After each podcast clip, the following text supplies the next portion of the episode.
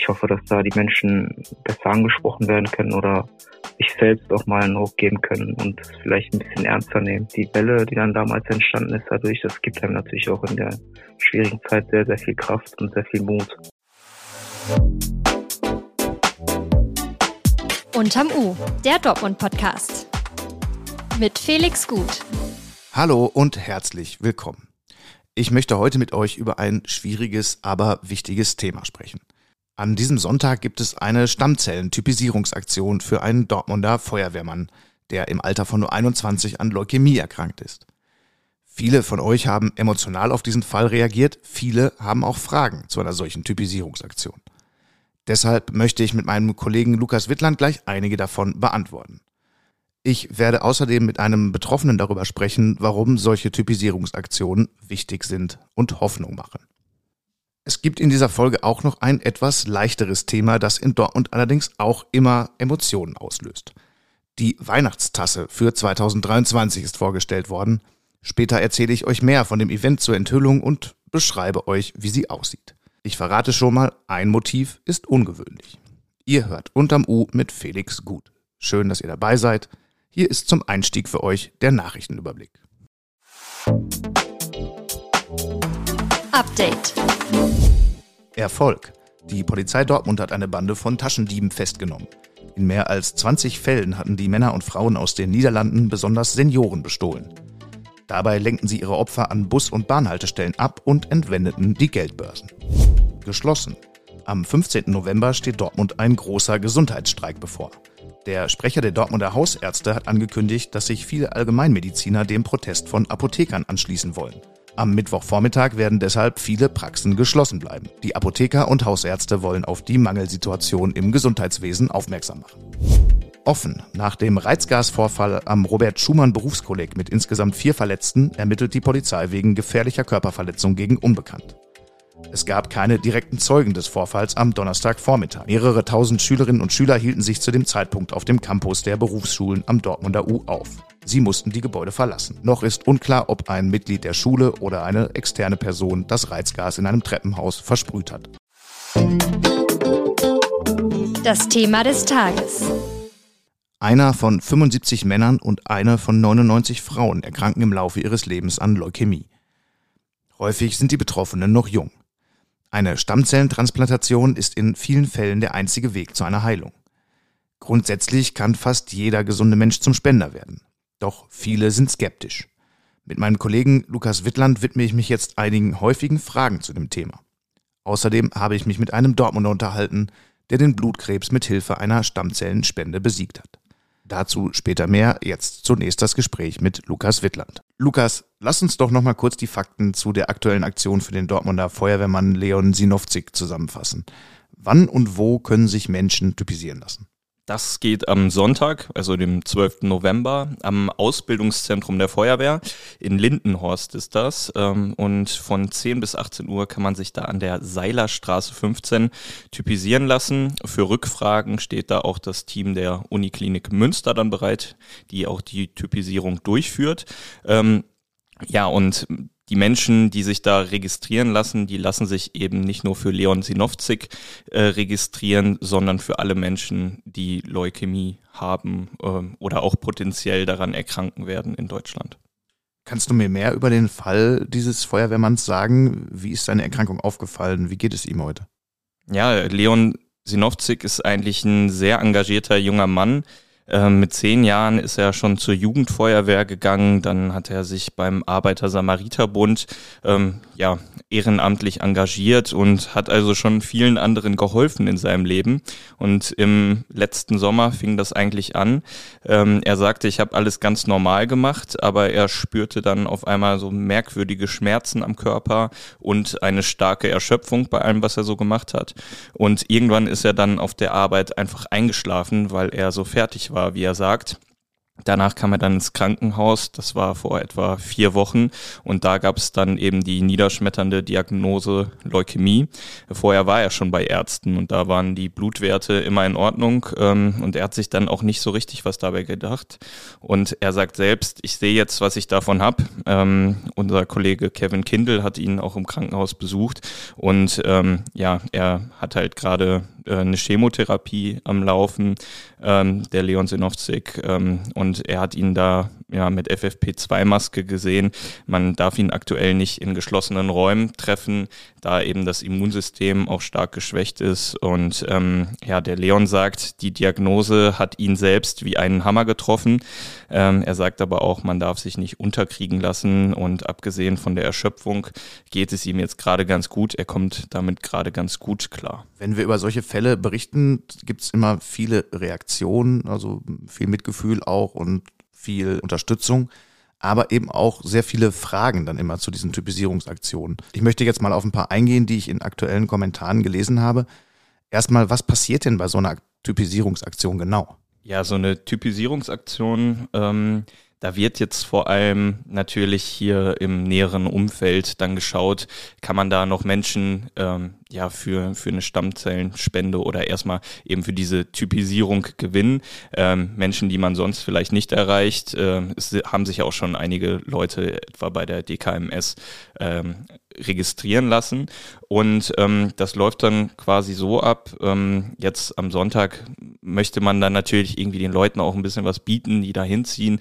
Also ähm, mögliche Spender können dann sich da die Feuerwehrautos mit ihren Kindern angucken. Es gibt irgendwie kostenlose Erbsensuppe. Ähm, und man muss sich das dann so vorstellen, man kommt da hin und ähm, kriegt so ein Wattestäbchen in den Mund, da wird dann Abstrich genommen. Ich habe das auch vor einigen Jahren mal gemacht, da über die DKMS dann ähm, habe ich mir per Post das zuschicken lassen und da waren dann drei Wattestäbchen drin, die man dann eine gewisse Zeit, da war eine Anleitung dabei, im Mund hin und her bewegen musste, um dann möglichst viel Zellmaterial eben ähm, ja, an diese Wattestäbchen zu bekommen. Dann schickt man das per Post zurück. Im Labor werden dann die individuellen Gewebemerkmale bestimmt. Äh, anhand dessen ähm, kann man dann eben mögliche äh, als möglicher Spender dann in Frage kommen. Wer darf den spenden? Gibt es da Altersgrenzen oder Vorgaben für Körpermaße oder andere Dinge? Ja, die sind tatsächlich ein bisschen unterschiedlich. Also ähm, in dem Fall jetzt am Sonntag dürfen 17 bis 50 jährige Menschen spenden. Äh, die DKMS macht da eine andere Grenze, 17 bis 55 Jahre. Ähm, die Uniklinik, die das jetzt in Dortmund jetzt durchführt, hat das so erklärt, ähm, dass man eben einen Spender, wenn er dann 50 ist, ähm, dass es halt sein kann, dass es nochmal einen Rückfall gibt. Und wenn man dann wieder auf diesen Spender zurückgreifen muss, ab 50 steigert sich eben das Risiko auch für eigene Erkrankungen. Man darf eben nicht irgendwelche Vorerkrankungen haben, also Diabetes beispielsweise. Man darf vorher nicht selbst Krebs gehabt haben. Da findet man eine Auflistung auf der Seite der Uniklinik Münster, aber auch auf der Seite der DKMS beispielsweise und äh, bei anderen Anbietern auch. Und ähm, ein Body Mass Index von unter 40 ist auch wichtig, da eben ein starkes Übergewicht dann auch zum Risiko für den Spender oder die Spenderin werden könnte. Was passiert denn eigentlich, wenn man als Stammzellspender in Frage kommt? Wie ich gerade schon dargestellt habe, braucht man halt erstmal diese genetische Übereinstimmung, dann wird man kontaktiert äh, und dann wird bekommt man beim Hausarzt oder bei einem Arzt generell nochmal Blut abgenommen, wird dann auch nochmal über mögliche Risiken aufgeklärt und äh, man wird eben auch nochmal gefragt, ob man das wirklich noch möchte und weiterhin bereit ist. Ähm, ja, und ob es irgendwie gewisse Einschränkungen gibt. Also da werden die Dinge, die ich gerade aufgezählt habe, dann auch nochmal abgefragt. Vielen Dank bis hierher für die Information. Es gibt außerdem noch einen Fall, über den wir vor einem Jahr zuletzt berichtet haben, und zwar den von Dennis Jelkovan, einem Studenten aus Dortmund, der einen langen Kampf gegen die Leukämieerkrankung hinter sich hat und ihn gewonnen hat. Sein Beispiel macht Mut, aber es zeigt auch, dass der Weg zur Heilung viele schwierige Stellen hat. Ich habe mich mit Dennis unterhalten und hier ist unser Gespräch, was wir aufgezeichnet haben. Dennis, zuerst die wichtigste Frage. Wie geht es dir aktuell? Ja, ich kann mich nicht beschweren, ne? Mir geht's super, Gott sei Dank. Äh, außer dass ich hier und da mal ein bisschen erkältet bin. läuft alles ganz gut. Ja. Bin jetzt seit vier Jahren schon drüber. Hm, die ersten zwei Jahre waren natürlich ein bisschen schwierig, aber ähm, kann jetzt eigentlich sagen, dass ich vollständig gesund bin, mich vollständig gesund fühle, ähm, wieder Sport mache, wieder Fußball spielen gehe und generell ganz normal im Alltag teilnehmen darf. Du warst ja 2015 und 2019 an Leukämie erkrankt. Kannst du einmal vielleicht beschreiben, warum solche Typisierungsaktionen für Betroffene wichtig sind? Es ist halt aktuell, finde ich, dass sich das schon verbessert hat, ähm, aber trotzdem viele Menschen noch nicht Bescheid wissen, sage ich mal. Also ich sag mal so, dass es halt noch genug Potenzial nach oben gibt, dass sich die Leute anmelden und äh, typisieren lassen, weil ähm, es immer noch Menschen gibt, die von der Krankheit betroffen sind, generell auch vom Blutkrebs. Und ähm, ja, ich glaube, es sind alle 30 Sekunden auf der Welt, wo jemand an Blutkrebs erkrankt und ähm, im Vergleich dessen gibt es einfach noch nicht genug Menschen, sage ich mal, die äh, helfen können. Also bei den Menschen, bei den Großteil der Menschen ist es ja verankert so ein bisschen, dass das alles mit Aufwand oder mit irgendwie Schmerzen verbunden ist, aber es ist eigentlich genau das Gegenteil. Also es ist sehr einfach. Man kann, wie gesagt, durch eine Aktion gehen oder man bestellt sich es selber nach Hause über die Seite der DKMS. Ich hoffe, dass da die Menschen besser angesprochen werden können oder sich selbst auch mal einen Ruck geben können und es vielleicht ein bisschen ernster nehmen. Bei dir ist ja eine Stammzellentransplantation erfolgreich letztlich verlaufen, aber es war ein relativ langer Weg dorthin. Äh, kannst du diesen Prozess nochmal ganz kurz skizzieren vielleicht? Ja, ich hatte ja im Frühjahr 2019 den Rückfall und äh, dann stand auch schon fest, als das das zweite Mal war, dass ich halt äh, transplantiert werden muss. Und äh, es war dann so, dass wir über die Zeit äh, uns dann mit der DKMS auch zusammengesetzt hatten und wir dann damals auch eine Aktion gestartet hatten, ähm, hier bei uns in Dortmund. Und ja, das ist auch alles sehr gut verlaufen. Damals kamen bis zu 1000, ich weiß es gar nicht mehr so genau, bis zu 1800 Menschen hatten wir zusammenbekommen, die sich dann äh, hinterher typisiert haben. Das war schon was, was dir dann auch Hoffnung gegeben hat in dem Moment? Auf jeden Fall. Also ich war zu der Zeit damals auch im Krankenhaus, ein bisschen mit den Nebenwirkungen gekämpft und ich wäre eigentlich auch sehr gerne selber da gewesen, um mich natürlich so ein bisschen äh, zu präsentieren oder mich bei den Menschen zu bedanken, sage ich mal. Die Welle, die dann damals entstanden ist, dadurch, das gibt einem natürlich auch in der schwierigen Zeit sehr, sehr viel Kraft und sehr viel Mut. Ist das für dich jetzt so in der aktuellen Phase noch wichtig, ja auch aufzuklären oder mit anderen über das Thema zu sprechen, die vielleicht auch betroffen sind oder sich Fragen stellen dazu? Auf jeden Fall. Also ich selbst bin über mein Instagram immer bereit, äh, mich Fragen zu stellen, wenn es Fragen gibt. Ähm, ist auch schon häufig vorgekommen, dass mich die Leute angeschrieben haben, wie dann, wie sowas dann läuft und äh, was genau gemacht wird. Und tatsächlich hatten sich damals bei meiner Aktion, haben sich auch zwei, drei, vier, fünf Leute gefunden, die mich dann damals auch angeschrieben hatten und gesagt haben, ey, hör mal, die DKWS hat mich äh, kontaktiert, ich komme in Frage, wie und was und wo und wie läuft das jetzt? Und ähm, für mich ist das natürlich auch in erster Linie sehr schön, sowas zu hören, dass durch meine Aktion irgendwie dass, dass den Leuten geholfen werden kann. Und ähm, ich bin natürlich dann auch bereit, den Leuten äh, die Fragen zu beantworten. Ja.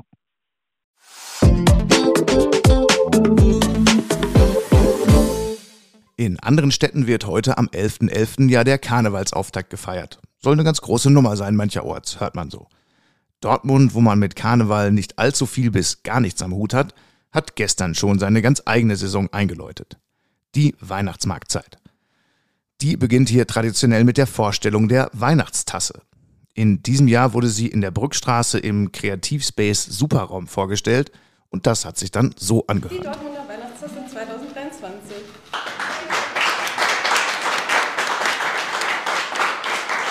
Das Motiv auf der stets beliebten und schnell ausverkauften Tasse war in einem Wettbewerb unter Entwürfen von Studierenden aus Dortmund ausgewählt worden. Das Design von TU-Studentin Anna Helm hat sich durchgesetzt. Die Tasse zeigt ein weihnachtliches Dortmund mit Blick auf Weihnachtsmarktbuden, die ja mittlerweile Weihnachtsstadtbuden genannt werden wollen. Im Panorama ist das Stadion zu sehen. Und ein im ersten Blick etwas überraschender Blickfang. Der Mathe Tower an der Dortmunder Universität. Der ist durch seine Höhe und das weithin sichtbare TU-Logo auf dem Dach bestens bekannt. Auf einer Dortmunder Weihnachtsmarkttasse ist er aber zum ersten Mal zu sehen. Was Anna Helm mit ihrem Entwurf ausdrucken möchte und was die Herausforderung bei der Gestaltung einer tausendfach verkauften Tasse war, hat sie meinem Kollegen Björn Althoff heute am Rande der Vorstellung erzählt.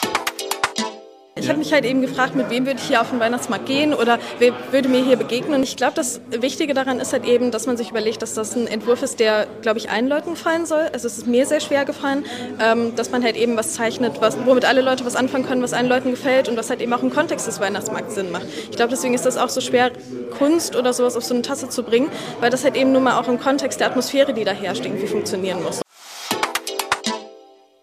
Ich danke euch ganz herzlich für die Aufmerksamkeit und fürs Dranbleiben in dieser Woche. Alles, was ihr sonst noch zu den Themen der Folge wissen müsst, findet ihr in den Shownotes. Wir freuen uns über Kommentare zu dieser Episode oder über Hinweise an unter-u.ruhrnachrichten.de. Aktiviert die Glocke und abonniert diesen Podcast, wenn ihr keine Folge mehr verpassen wollt. Kommt jetzt gut durch das Wochenende. Die nächste Folge unterm U erscheint am Dienstag. Dann übernimmt Bastian wieder das Mikro. Passt aufeinander auf und alles Gute.